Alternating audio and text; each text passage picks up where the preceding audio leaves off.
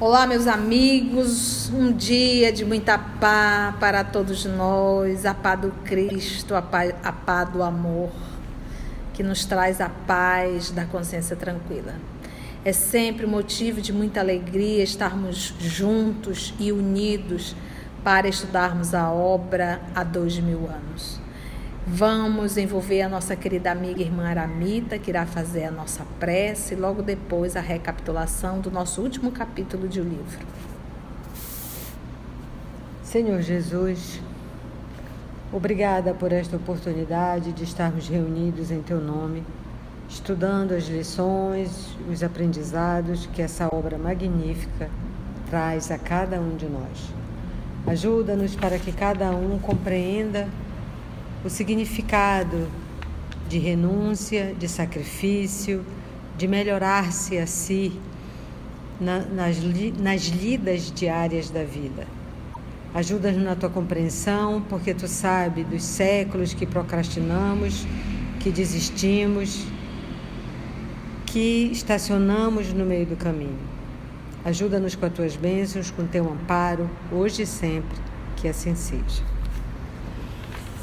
Na semana passada, nós vimos o, o desencarne de Calpurnia e antes de desencarnar, ela orientou que Públio Lentulus se reconciliasse com Lívia, que ela tinha disse que tinha cometido um engano, que Lívia era pura, era inocente e que ela se arrependia dos conselhos que ela tinha dado para o Públio e de ter se afastado da amiga.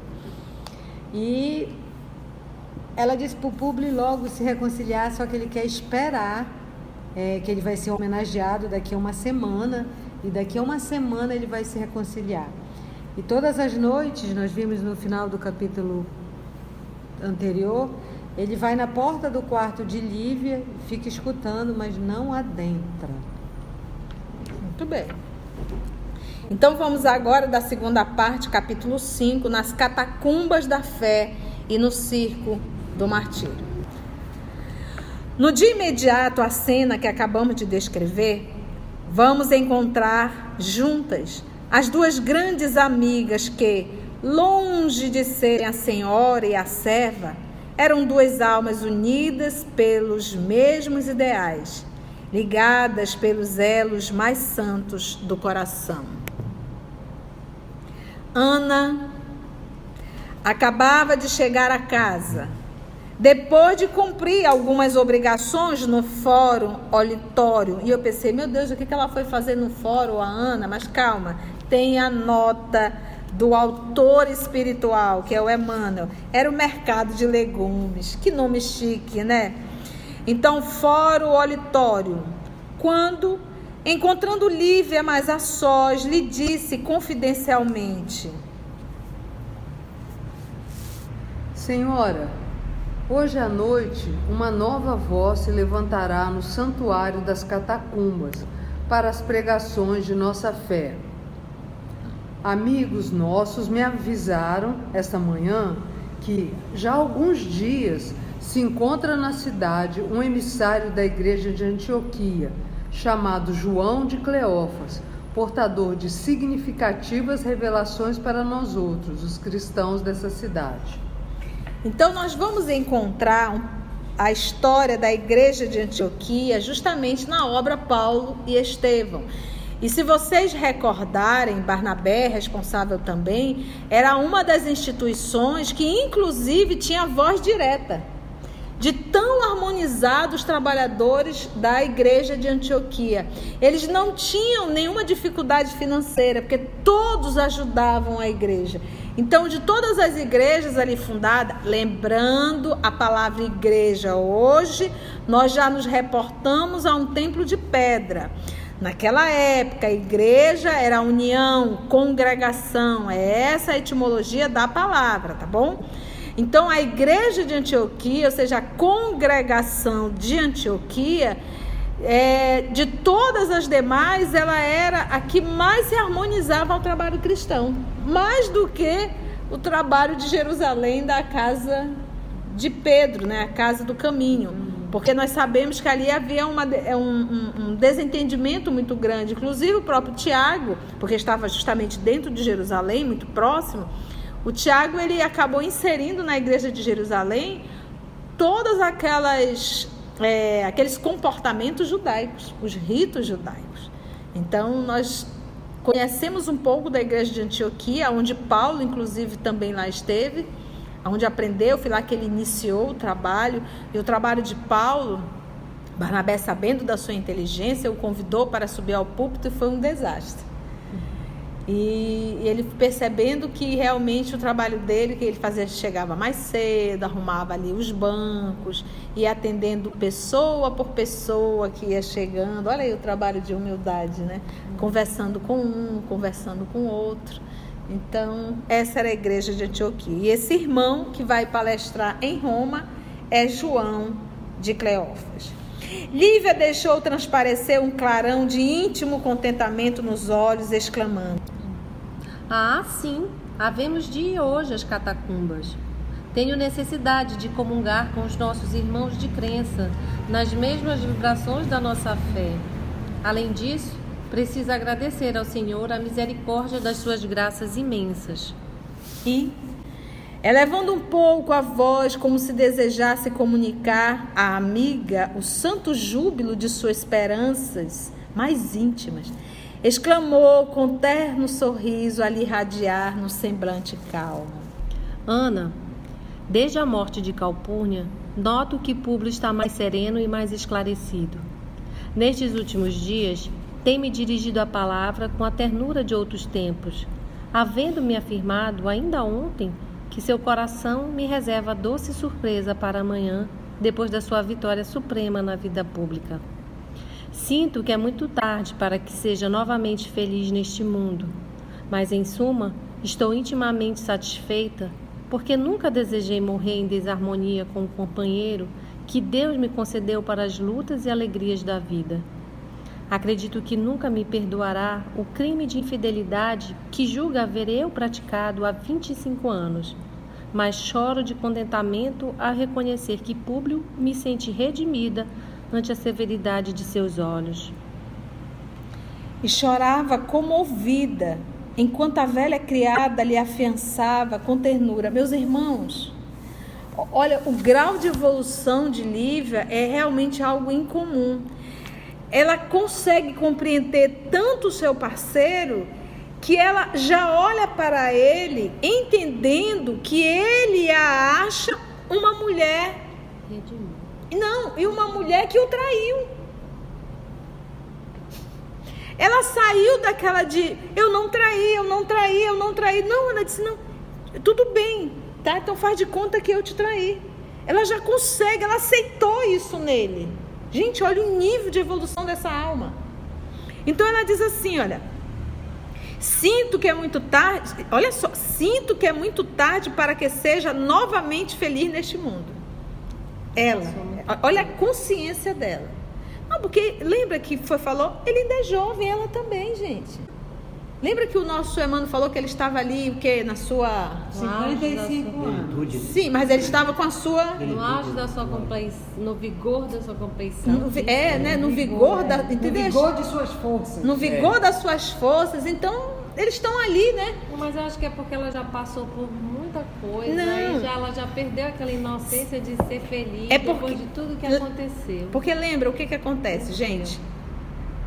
A nossa Lívia ela nesse movimento, nessa dor, nesse sofrimento, ela passou verdadeiramente a orar, a refletir, a meditar, ela desenvolveu muito a sua espiritualidade, logo a sua intuição. Então vocês recordam que logo depois que ela acabou de cantar a música Alma Gêmea de Minha Alma,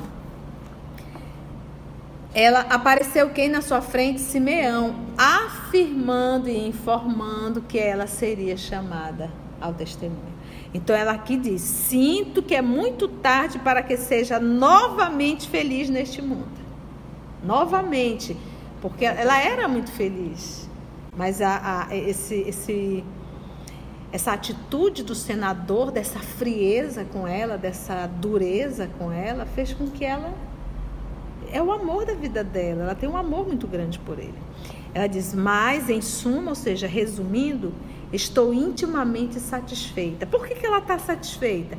Porque nunca desejei morrer em desarmonia com o companheiro que Deus me concedeu para as lutas e alegrias da vida. Você percebe que ela coloca Deus acima de tudo? Deus me concedeu. Acredito que nunca me perdoará o crime de infidelidade. O crime de. Ele nunca me perdoará o crime. Você está entendendo como ela consegue olhar para ele e se colocar no lugar dele? Que julga haver eu praticado há 25 anos. Aí ela vem agora, mas choro de contentamento ao reconhecer que Públio me sente redimida ante a severidade de seus olhos. Ela diz assim: Mas eu choro de contentamento porque Públio evoluiu. Se verdadeiramente ela fosse uma mulher que tivesse realizado esse crime do adultério e hoje encontrar um homem da sabendo o homem orgulhoso, o homem vaidoso, que é o senador, e ainda assim ele acreditando que ela o traiu, ele estaria perdoando. Então, nossa, isso para ela é muita alegria, porque quer dizer que o quê? Que ele está evoluindo. Então, olha só o olhar dessa mulher. E chorava comovida enquanto a velha criada lhe afiançava com ternura. Sim, minha senhora. Talvez tenha ele reconhecido as suas abnegações santificantes no lar nesses longos anos de sacrifícios abençoados. Agradeço a Jesus tamanha misericórdia. Revidou Lívia, sensibilizada. Suponho mesmo que não estou longe de partir para o mundo das realidades celestes, onde todos os sofredores hão de ser consolados. Então você vê mais uma, uma vez a intuição da nossa querida Lívia. Intuição essa que é desenvolvida através da sua espiritualização. E depois de ligeira pausa, ela continuou. Ainda ontem, quando orava junto à cruz singela, lá no quarto, ouvi uma voz que me anunciava o reino de Jesus para muito breve. Ouvindo-a, Ana lembrou-se subitamente de Simeão e das horas que antecederam o seu sacrifício mergulhando-se em dolorosas cismas. Suas recordações remontavam ao passado longínquo, quando a voz de Lívia novamente a despertou nestes termos. Ana, dizia com as heróicas decisões da sua fé. Não sei como serei chamada pelo Messias, mas na hipótese da minha breve partida, peço-te continuares nesta casa, no teu apostolado de trabalho e sacrifícios, porque Jesus há de abençoar-te os labores santificantes. A antiga serva dos lêntulos queria dar novo rumo à conversação pungente e exclamou com a serenidade criteriosa que lhe conhecemos: Senhora, sabe Deus qual de nós partirá primeiro? Esqueçamos hoje esse assunto para pensar tão somente nas suas santificadas alegrias. E, como para encerrar a angustiada impressão daquela palestra íntima, rematou, perguntando confidencialmente: Então, iremos hoje às catacumbas? Sim, fica combinado. À noitinha, partiremos para as nossas orações e carinhosas lembranças do Messias Nazareno. Tenho necessidade desse desafogo espiritual após os longos meses que estive retida junto da minha nobre calpurnia. Além disso, desejo pedir aos nossos irmãos que orem comigo por ela, testemunhando ao mesmo tempo ao Senhor meu sincero agradecimento pelas suas graças divinas. Ao partirmos, peço-te me atives a memória, pois quero levar ao novo apóstolo uma doação destinada à igreja de Antioquia. Se amanhã Públio vai receber o supremo galardão do homem do mundo, quero rogar a Jesus não lhe abandone o coração intrépido e generoso para que as vaidades da terra não inibam de buscar algum dia o reino maravilhoso do céu. Assim, entendidas, separaram-se na pressa né, dos, dos trabalhos domésticos E enquanto o senador, durante todo o dia, tomava providências numerosas para que nada faltasse ao brilho pessoal do seu grande triunfo no dia imediato, Lívia passava as horas de alma voltada para o Cristo em preces fervorosas. À noitinha, consoante combinaram, lá se foram a secreta reunião das práticas primitivas do cristianismo. Todos os servos graduados do palácio viram-nas sair, sem preocupação nem surpresa. Em todo o longo período da moléstia de Calpurnia, Lívia e Ana nunca mais haviam fixado a sua presença no interior do lar e não seria de estranhar que ambas houvessem deliberado buscar a residência dos severos naquela noite, de onde possivelmente não voltariam senão no dia seguinte, depois de confortarem o espírito abatido de Flávia no desdobramento de seus fadigosos encargos domésticos. Então, o que, que os funcionários. E lembra que não é qualquer um funcionário, eram os servos graduados do palácio. Viram as duas sair, mas qual foi a ideia deles? Ah, primeiro que elas, elas saíram muito no período que a Capurna estava doente. Deve estar indo visitar a, Flávia. a Flavinha, vão passar a noite lá e vai acabar dormindo lá. Então eles não se preocuparam com o destino delas. Com o destino delas e se iriam voltar. E imagina eles também não perguntaram, elas também não falaram. Eu até costumo dizer sempre não lá em casa. Mesmo. Não paro mesmo, eu digo sempre lá em casa. Avisa para onde vai. Acontece alguma coisa, a gente não sabe aonde procurar. procurar. Foi assim que as horas passaram tranquilas e descuidadas. E quando o senador se aproximou dos aposentos da esposa, porque vocês recordam que ela disse: Me peça tudo, menos não me tire a liberdade de praticar a fé cristã. E ele concedeu. E ele concedeu. Então não está fazendo nada aqui de errado. E quando o senador se aproximou dos aposentos da esposa, antegozando as profundas alegrias esperadas para o dia seguinte, presumiu no pesado silêncio ali reinante a significação do seu calmo repouso nas asas leves e cariciosas do sono imaginando que Lívia descansava na paz soberana da noite. Públio Lento recolheu-se ao seu gabinete particular com um cérebro repleto de radiosas esperanças, no propósito de se penitenciar de todos os seus erros do passado. Lívia, porém, em companhia de Ana, aproveitara-se das primeiras sombras da noite para atingir as catacumbas. Passava das 19 horas quando ambas se ocultavam entre as pedras abandonadas que davam acesso aos subterrâneos, onde se amontoava a velha poeira dos mortos. Num vasto espaço abobadado, que servira outrora as assembleias da cooperativa funerárias, reunia-se grande número de pessoas em torno da figura simpática e generosa do culto pregador, que chegava da Síria distante. A um canto, erguia-se improvisada tribuna, para onde, daí a minutos, subia João de Cleófas, dentro do halo de doçura que lhe aureolava a singular individualidade. O apóstolo de Antioquia trazia à cabeça os primeiros cabelos brancos e toda a sua figura estava saturada de forte magnetismo pessoal, que ligava intimamente a sua personalidade a quantos se lhe aproximavam, levados pela doce afinidade da crença e dos sentimentos profundos. Todos os presentes pareciam empolgados por sua palavra sedutora e impressionante, que se fez ouvir por quase duas horas sucessivas caindo no coração do auditório com o orvalho sublime da eloquência celeste. Conceitos elevados e proféticas observações ressoavam pelas arcadas silenciosas e sombrias, fracamente iluminadas pela claridade de algumas tochas.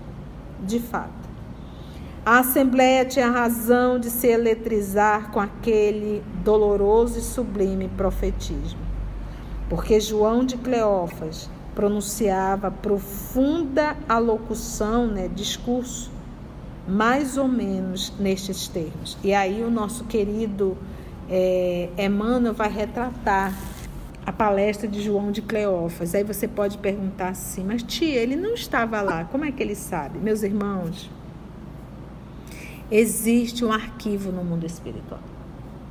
Então, para o nosso querido Emmanuel contar toda essa história, obviamente ele buscou esse arquivo do mundo espiritual. E não pensa você que você também aí em casa não tem a sua história nesse arquivo espiritual. Todos nós temos os nossos arquivos espirituais. Todas aquelas histórias que a gente vai ter que rever, muitas vezes com lágrimas grossas rolando em nosso rosto. Né? Então, são os arquivos. E Emmanuel, eu imagino o coração dele, o senador, tendo que rever todas essas cenas. Então, vamos ver aqui o que foi anotado. Irmãos, Seja convosco a paz do Cordeiro de Deus, nosso Senhor Jesus Cristo, na intimidade da vossa consciência e no santuário do vosso coração. O Santo Patriarca de Antioquia, nas suas preces e meditações de cada dia, recebeu numerosas revelações do Messias, ordenando a vida de um mensageiro ao ambiente de vossos trabalhos na capital do mundo a fim de anunciar-vos grandes coisas. Pelas revelações do Espírito Santo, os cristãos dessa cidade impiedosa foram escolhidos pelo Cordeiro para o grande sacrifício. E eu vos venho anunciar nossa breve entrada no reino de Jesus, em nome dos seus apóstolos bem-amados. Sim, porque aqui, onde todas as glórias divinas foram escarnecidas e humilhadas pela impenitência das criaturas, se hão de travar os primeiros grandes embates das forças do bem e do mal, preludiando o estabelecimento de, definitivo no mundo da divina e eterna mensagem do Evangelho do Senhor. Na última reunião geral dos crentes de Antioquia, manifestaram-se as vozes do céu e línguas de fogo, como aconteceu nos dias gloriosos do cenáculo dos apóstolos. Depois da divina ressurreição do nosso Salvador, e o vosso servo, aqui presente, foi escolhido para emissário dessas notícias confortadoras, porque as vozes celestes nos prometem o reino do Senhor em breves dias. Amados, acredito que estamos em vésperas dos mais atrozes testemunhos da nossa fé, pelos sofrimentos remissores, mas a cruz do Calvário deverá iluminar a penosa noite dos nossos padecimentos. Eu também tive a felicidade de ouvir a palavra do Senhor nas horas derradeiras da sua dolorosa agonia à face deste mundo. E que pedi a Ele, meus queridos, se não perdão infinito do Pai para os algozes implacáveis que o atormentavam? Sim, não duvidemos das revelações do céu. Verdugos inflexíveis rondam nossos passos e eu vos trago a mensagem do amor e da fortaleza em nosso Senhor Jesus Cristo.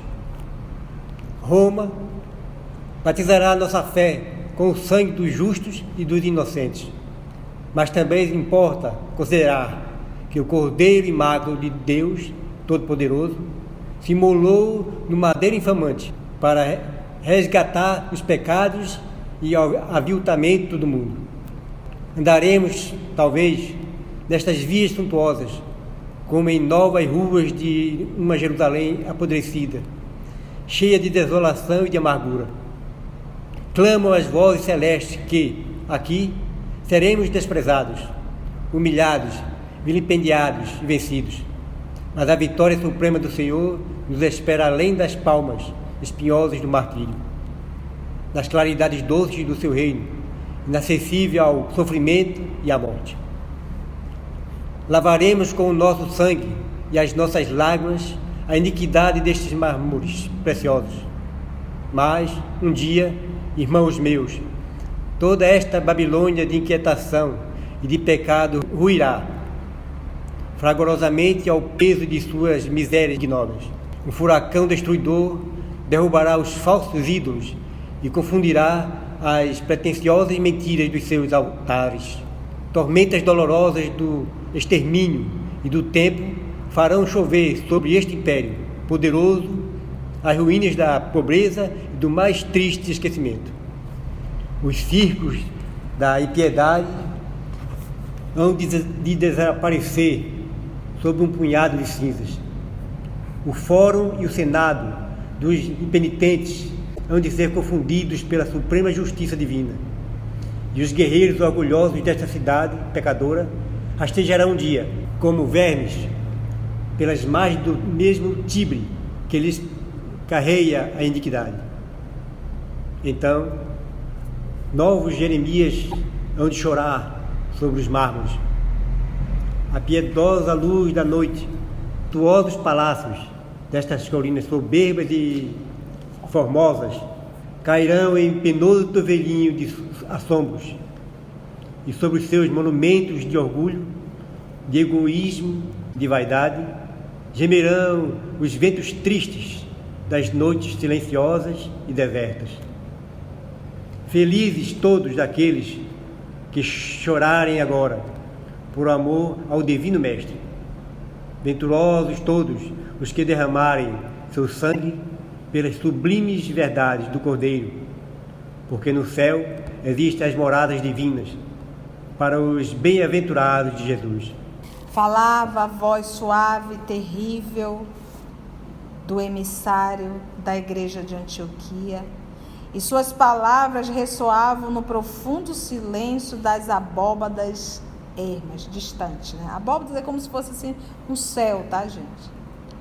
Cerca de duas centenas de pessoas ali se encontravam, ouvindo atentamente. Gente, quase 200 pessoas.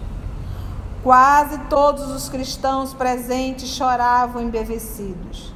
No íntimo das almas pairava uma exaltação suave e mística, fazendo-lhe sentir as doces emoções de todos aqueles apóstolos anônimos que tombaram nas arenas ignominiosas dos circos para cimentar com sangue e lágrima a edificação da nova fé. Depois das profecias singulares e dolorosas, que encheram todos os olhares de clarões indefiníveis de alegria interior, na antevisão do glorioso reino de Jesus, João foi consultado por numerosos confrades a respeito de vários assuntos de interesse geral para a marcha e desenvolvimento da nova doutrina, tal como acontecia nas primitivas assembleias do cristianismo nascente e a todos atendia com as mais francas expressões de bondade fraterna. Interpelado por um dos presentes quanto ao motivo de sua alegria radiosa, quando as revelações do Espírito Santo anunciavam tão grandes provações e tantos padecimentos, o generoso emissário respondeu com sublime otimismo: Sim, meus amigos, não podemos esperar senão o sagrado cumprimento das profecias anunciadas. Mas devemos considerar com júbilo que, se Jesus permite aos ímpios a realização de monumentos maravilhosos, como os desta cidade suntuosa e apodrecida, que não reservará Ele, na sua infinita misericórdia, aos homens bons e justos nas claridades do seu reino. Aquelas respostas consoladoras caíam na alma da numerosa assembleia como bálsamo dulcificante. Palavras de amor e saudações afetuosas eram trocadas entre todos com as mais doces demonstrações de júbilo, né? alegria e fraternidade.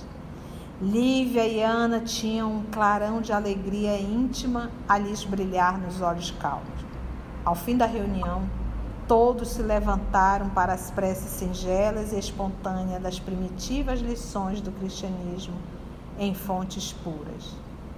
A voz do emissário de Antioquia ainda uma vez se fez ouvir brilhante e clara.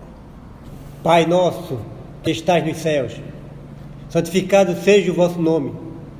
Venha a nós o vosso reino de misericórdia. Seja feita a vossa vontade assim na terra como nos céus. E nós vamos fazer o seguinte: a palestra do nosso irmão João Cleófas é rica, riquíssima de lições para todos nós cristãos. Então, nós iremos hoje encerrar o nosso estudo e a próxima semana nós iremos voltar nessa palestra para nós estudarmos toda essa palestra ponto a ponto. Nós vamos estudar um pouco sobre a função de Jeremias, que ele cita aqui, e nós vamos também conhecer um pouquinho da Babilônia. E nós vamos também estudar sobre o Espírito Santo que ele fala e em línguas de fogo. Então, são muitos materiais que nós precisamos voltar e rever, porque se o nosso Emmanuel publicou a palestra, era para que, no mínimo, nós estudássemos, tá bom? Então, vamos hoje agradecer muito a Deus nosso Pai por essa, por ter ouvido essa palestra, mas nós vamos agora dar uma realmente parar e vamos retornar ponto a ponto para estudarmos essas lições e nós iremos nos sentir verdadeiramente lá, juntos com Ana e juntos com Níveis. Irmãos em Cristo, nós agradecemos infinitamente a espiritualidade amiga que nos conduziu, em nome do nosso Cristo Jesus e de Deus nosso Pai. A nossa prece hoje será em forma de música, agradecendo como outrora os cristãos que entravam nas arenas cantando. Então nós vamos fazer a nossa oração do Pai Nosso. Um grande abraço da tia e vamos cantar juntos, nós aqui e você aí. E será a nossa prece de encerramento. Pai que estás nos céus, na luz dos sóis, Pai de todos nós, santificado seja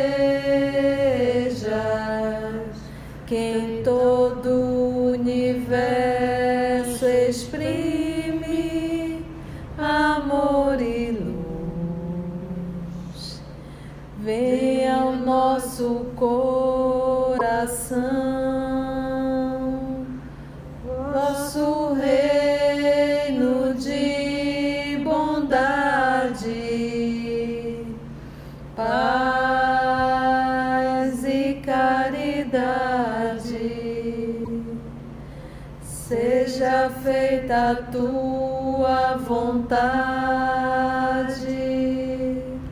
tanto na terra quanto em toda parte. Afasta de nós todo mal e nos dê